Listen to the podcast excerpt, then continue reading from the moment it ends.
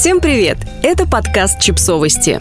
Мы знаем все о детях. Лучшее, что мы можем сделать в родительстве, это меньше париться. Автор текста – колумнистка Ира Зизюлина. В сравнении с женщинами, которые находили в себе силы гладить детские чепчики, я вообще прокрастинатор 80 уровня. Но тут в жизнь прокрастинатора 80 уровня ворвался новый, свеженький, бесконечно какающий ребенок. И стало понятно, что я все делала неправильно нужно было лениться и еще больше. Ладно, все же это не совсем лень, по крайней мере, не та лень, которая граничит с безразличием. Моя материнская лень основана на желании делать меньше и получать больше. И опыт со старшей дочерью показал, что такая схема работает. Я не учила ребенка ползать, не водила за ручку, когда дочь пыталась вставать на ноги, не приучала к горшку и еще много-много всяких других «не». И знаете что? Ребенок научился всему сам, в свое свое время, а мама сохранила такой ценный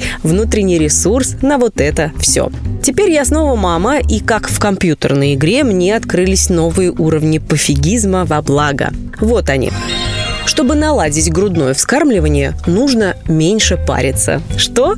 Да, с первой дочерью я мало что знала о лактации. И когда молоко пришло, моя горячая каменная грудь вскричала «Помогите!» И тут я начала изучать, как прикладывать к груди, сколько раз прикладывать, нужно ли сцеживать, как справиться с лактостазом. В общем, я наполнилась новыми знаниями, порой очень противоречивыми, и стала действовать. Я крутила ребенка во всех плоскостях, чтобы он рассосал застой в нужных местах. Я бесконечно сцеживалась, стояла часами под горячим душем, охлаждала грудь пакетами с замороженной фасолью, снова сцеживалась, но ничего не помогало. Налаживание грудного вскармливания превратилось в бесконечный круг пыток. Какой итог кормления грудью стало для меня худшим испытанием первого года жизни с первым ребенком. Когда я забеременела, с ужасом думала о ГВ, и даже решила, что больше так мучить себя не буду. Если что-то пойдет не так, просто перейду на смесь. Второй раз молоко пришло также неожиданно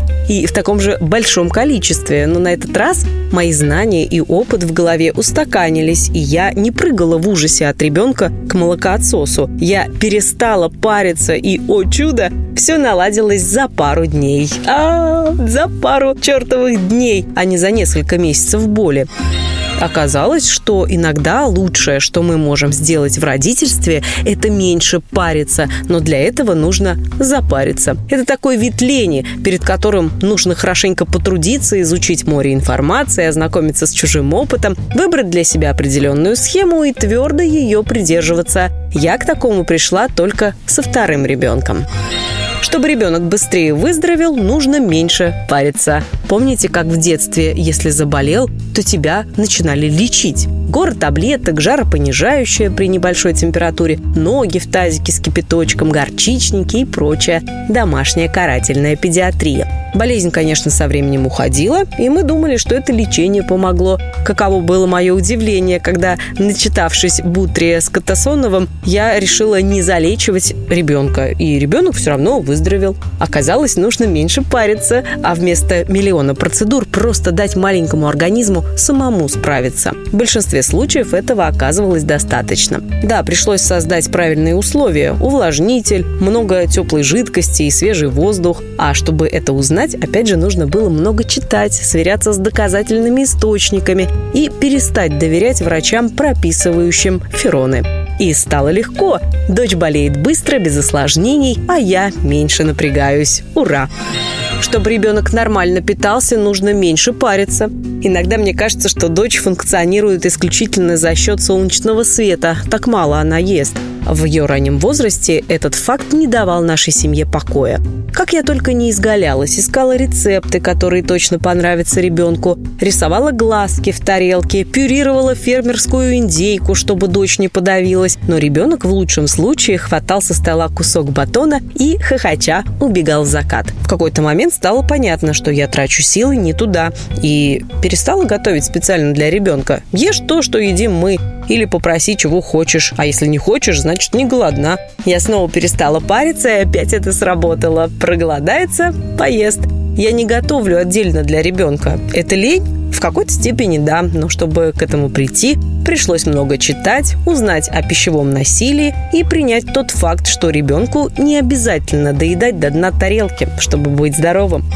Чтобы все успевать, нужно меньше париться. Это вообще основа основ материнства. Быть работающей мамой с идеально чистым домом и детской комнатой, где все кружки расставлены по своим местам, легко. Но, скорее всего, в остальных жизненных сферах что-то пойдет не так. Здоровье куда-то поедет, отношения с партнером ухудшатся, а мешки под глазами перекроют нос. Родительство – это балансирование между приоритетами. Сегодня ты не паришься по поводу уборки, зато уделяешь много времени ребенку. Завтра наоборот, и так по кругу до конца жизни. Звучит устрашающе, но, знаете, не парьтесь.